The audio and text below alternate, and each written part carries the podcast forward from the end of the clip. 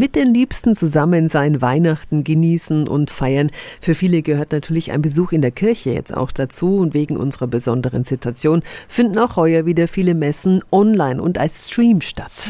365 Dinge, die Sie in Franken erleben müssen. Zum Beispiel auch die der Nürnberger Lorenzkirche. Wir können uns den Weihnachtsgottesdienst ab 15 Uhr, die Christvesper und auch die Christmette um 23 Uhr von zu Hause aus anschauen.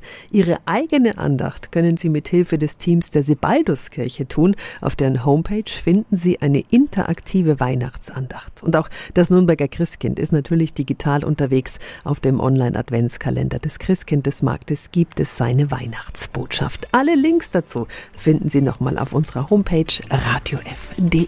365 Dinge, die Sie in Franken erleben müssen. Täglich neu in Guten Morgen Franken um 10 nach 6 und 10 nach 8. Radio F.